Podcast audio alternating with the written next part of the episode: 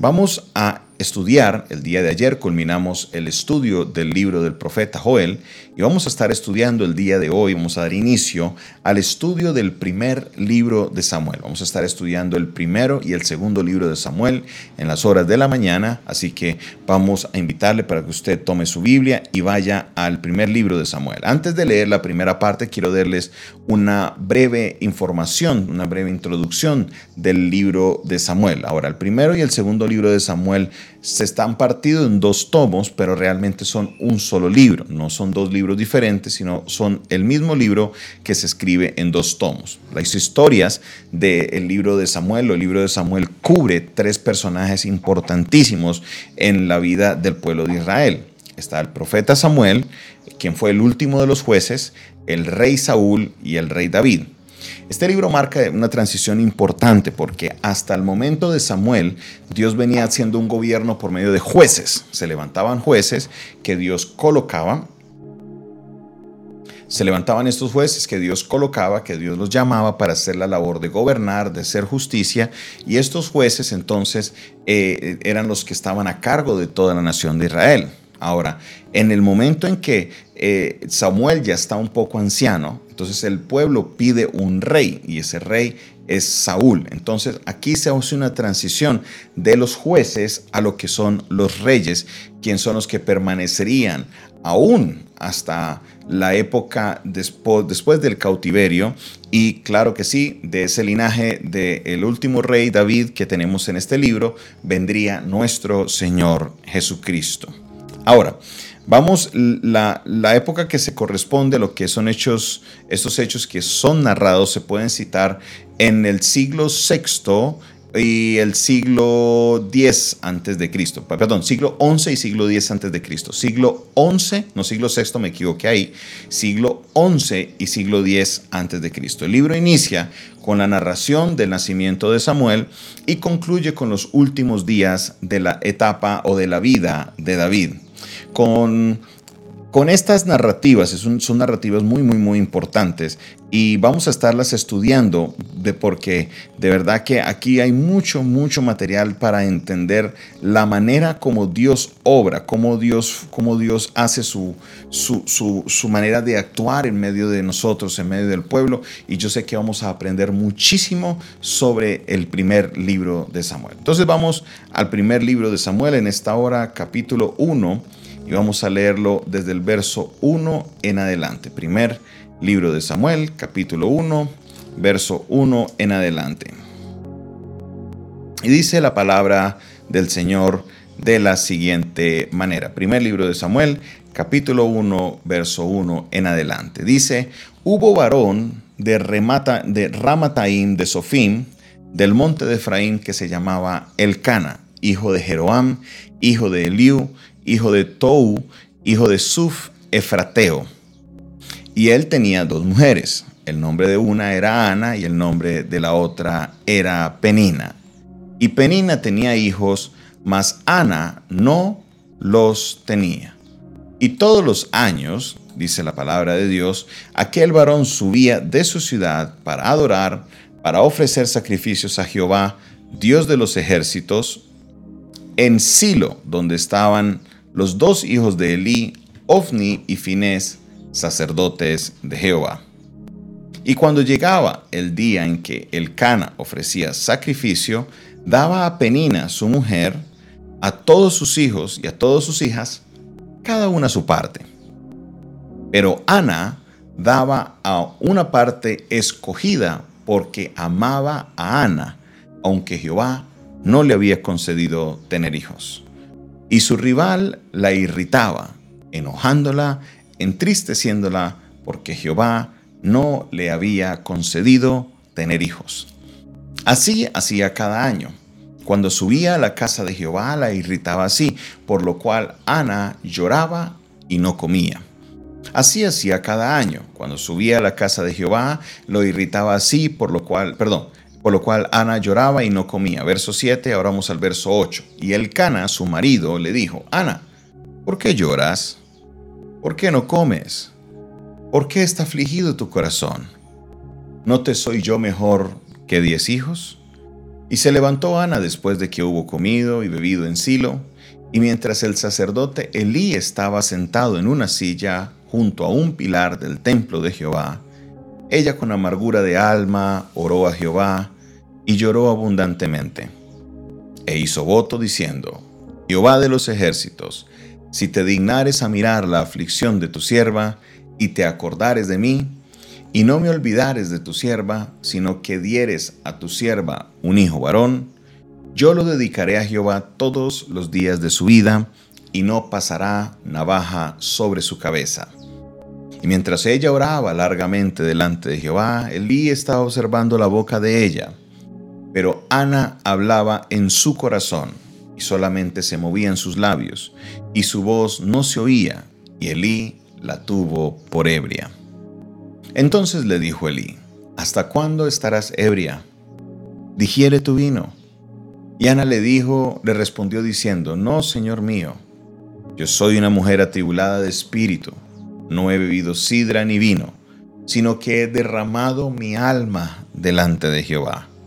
No tengas a tu sierva por una mujer impía, porque la magnitud de mis congojas y de mi aflicción he hablado hasta ahora. Elí respondió y dijo, Ve en paz, y el Dios de Israel te otorgue la petición que has hecho. Y ella dijo, Halle tu sierva gracia delante de tus ojos. Y se fue la mujer por su camino, y comió, y no estuvo más triste. Y levantándose de mañana, adoraron delante de Jehová, y volvieron y fueron a su casa en Ramá. Y el Cana se llegó a su mujer, y Jehová se acordó de ella. Aconteció al cumplirse el tiempo, después de haber concebido Ana, dio a luz a un hijo y le puso por nombre Samuel, diciendo, por cuanto lo pedí a Jehová. Después subió el varón Elcana con toda su familia para ofrecer a Jehová el sacrificio acostumbrado y su voto. Pero Ana no subió, sino que dijo a su marido, yo no subiré hasta que el niño sea destetado, para que no, para que lo lleve y sea presentado delante de Jehová y se quede allá para siempre. Y el Cana, su marido, le respondió: Haz lo que bien te parezca, quédate hasta que lo destetes, solamente que cumpla Jehová su palabra. Y se quedó su mujer y crió a su hijo hasta que lo destetó. Después de que lo hubo destetado, lo llevó consigo con tres becerros, una efa de harina, una vasija de vino, y lo trajo a la casa de Jehová en Silo, y el niño era pequeño. Y matando el becerro, trajeron el niño a Elí, y ella dijo, Oh Señor mío, vive tu alma, Señor mío. Yo soy aquella mujer que estuvo aquí junto a ti orando a Jehová. Por este niño oraba, Jehová me, dio lo que pedí, yo pues dedico también a Jehová todos los vivas que viva, será de Jehová, y allí adoró a Jehová. Amén. Aquí vemos una maravillosa historia, la, historia de Ana. Aquí, esta es el, una mujer la que se habla mucho en los círculos de la iglesia, especialmente dentro de las conferencias que se abren sobre la mujer, porque la fe de esta mujer es una mujer, una fe impresionante vemos la fe que ella tuvo a ir al templo y poder pedirle a Dios un hijo, poder pedirle a Dios esto que ella tanto anhelaba. Había una situación de conflicto en su casa fuerte y vamos a, estar mirando, vamos a estar observando esta situación de conflicto que se presentaba entre Ana y entre Penina, porque Penina es una historia similar a la de Raquel y Lea. Eran dos mujeres, eh, había un hombre que amaba más a una que a la otra, pero a la que él amaba no le había dado hijos y a la otra mujer era la que le había dado los hijos. Exactamente pasa lo mismo. Aquí tenemos a Penina y tenemos a Ana. Penina era Obviamente él amaba, pero él, su mujer, la que él amaba, en la que había puesto sus ojos, era sobre Ana. Pero Penina le había dado hijos y Penina atormentaba a Ana, le echaba en cara, le decía, la enojaba y la entristecía. Y esto causó un punto de quiebre esto causó un punto de quiebre y quiero enfocarme en este punto el día de hoy. Vamos a estar mirando esta historia durante dos o tres días, analizando varias cosas importantes de este texto. Lo primero es que la situación de crisis trajo un punto de quiebre, trajo un punto en el cual Ana ya no aguantó más. Esta situación de Penina atormentando a Ana no era nueva. Venía pasando mucho tiempo, pero llegó un momento en el que Ana no pudo más, en el que Ana se quebrantó, en el que Ana le dice el texto que el Cana, su marido, le pregunta, ¿por qué lloras? ¿Por qué no comes? ¿Por qué está afligido en tu corazón? ¿Qué es lo que te pasa? ¿Acaso yo no soy mejor que diez hijos? Ana no pudo más. Ana llegó a ese punto en el que ya todo el mundo se le vino abajo. No sabía qué hacer no sabía cómo reaccionar. Era una mujer correcta, era una mujer de bien. La Biblia no describe a Ana como una mujer que había sido una mujer impía, una mujer mala, no. La describe como una mujer correcta, una mujer que iba al templo todos los años y levantaba, daba sus sacrificios. Importante entender que el Cana era parte del linaje de los levitas. Esto lo vemos porque tanto en el inicio nos habla del linaje de los levitas, linaje de Leví, y también lo sabemos por la ciudad en la que él estaba, y también lo sabemos por lo que hablan del sacrificio. En el versículo 25, 26 dice que llevó consigo tres becerros. Los que llevaban los becerros eran ya sea sacerdotes o los de la clase gobernante, pero por el linaje que se hace, por lo que es la familia, sabemos que el Cana provenía de la tribu de Levín. En la vida, mis hermanos, como Ana, nos pasa a nosotros. Hay situaciones que tenemos que están ahí y por mucho tiempo son gigantes que creemos que podemos controlar. Por mucho momento son situaciones que creemos que las podemos manejar. Por mucho tiempo son situaciones que tenemos la paciencia. Pero llega un momento en el que ya no aguantamos más. Llega esa gota que rebosó la copa. Llega una situación difícil en la cual ya nos lleva a decir no podemos más, tenemos que buscar a Dios con mayor intensidad porque solamente en Él encontramos la salida. Estas tal clase de situaciones las vemos en todas las áreas de nuestra vida. En el área, en este momento, obviamente en el área política la vemos, la vemos también en nuestra vida emocional, lo vemos en nuestra vida matrimonial, en, nuestra, en, en todas las áreas de nuestra vida vemos que llega un momento en que hay un punto de quiebre, aún en nuestra vida económica.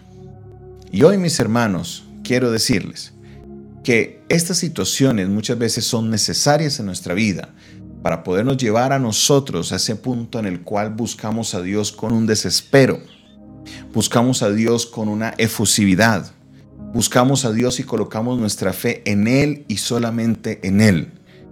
Y nos damos cuenta de que son en esos momentos en los cuales tenemos una respuesta de parte de Dios. Tenemos una respuesta de parte de Él.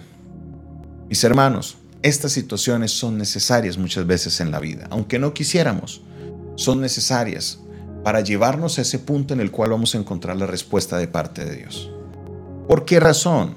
Bueno, ya aquí es una deducción muy mía, esto no es una respuesta bíblica, pero lo que he observado es que cuando Dios obra en un momento en el cual la situación no está tan grave, nos cuesta reconocer que fue Dios quien hizo la obra. Nos cuesta reconocer. Muchas veces nos llevamos la gloria, decimos que somos nosotros, las palancas que teníamos, los contactos o la inteligencia que teníamos, porque no estábamos en ese punto de desespero. Entonces Dios nos permite que nosotros actuemos y actuemos, actuemos en nuestra manera de resolver las cosas, en nuestra manera de hacer las cosas. Él nos permite que lo hagamos y lo hagamos y lo hagamos hasta que ya llega un punto en que no podemos más y solamente Él puede intervenir. Es una de esas maneras en las que podemos reconocer que fue Dios quien hizo la obra. En el momento del desespero, en el momento en que ya no podemos más. Esa es una de las razones por las cuales yo, en mi opinión, por lo que conozco de la palabra, Dios nos lleva a ese punto, porque nosotros en nuestra testarudez queremos llevarnos siempre el crédito de lo que Dios ha hecho. Por eso, si estás pasando un tiempo de desespero en este momento, yo te invito a que voltees tu mirada a Dios y solamente a Él. Te entregues a Él con todo. le des a Él todo, le clames a Él, porque sabes qué, puede ser este el momento en el cual llegue esa respuesta de parte del cielo y tu situación cambie. Si estás desesperado, no te dejes llevar por los pensamientos del enemigo. Ya no hay nada que hacer, ya no hay nada que hacer, solamente corre, huye o quítate la vida. No, no, no, no, no, esa no es la solución. La solución es voltea tu mirada a Dios, clama a Él. La palabra de Dios dice, clama a mí y yo te responderé. Clamemos a Él, Dios te responderá y Él traerá una respuesta sobre tu vida. Aleluya. Gracias Señor por tu palabra. Gracias Señor porque en medio de esta palabra tú nos das Señor una respuesta. Son esos momentos, Señor, en los que llegamos a un punto donde no podemos más en nuestras propias fuerzas, en la que tú, Señor, estás preparando el ambiente para hacer algo grande en nuestra vida. Hoy te pido por cada persona que está conectada, Señor, que está pasando ese momento de rompimiento, ese momento en el que no aguanta más. Sé, mi Señor, que tu palabra vendrá desde los cielos y traerá esa respuesta sobre sus vidas. Señor Dios Todopoderoso, Dios maravilloso, Dios de proezas, Dios de maravillas, glorifícate Señor, exáltate mi Rey. Bendigo Señor a cada persona que recibe esta palabra en su corazón y que será una palabra que caerá en tierra fértil, germinará y dará mucho fruto. Gracias mi Señor, gracias mi Rey. Recibe la gloria, recibe la honra, recibe toda la alabanza y la exaltación, por siempre y para siempre, en el nombre de Jesús. Amén y amén. Esta fue una producción del Departamento de Comunicaciones del Centro de Fe y Esperanza, la Iglesia de los Altares, un consejo oportuno en un momento de crisis. Se despide de ustedes su pastor y amigo Jonathan Castañeda, quien les invita, para que si usted quiere aprender un poco más de nuestro ministerio, se comunique con nosotros al 316-617-7888. Dios les bendiga, Dios les guarde.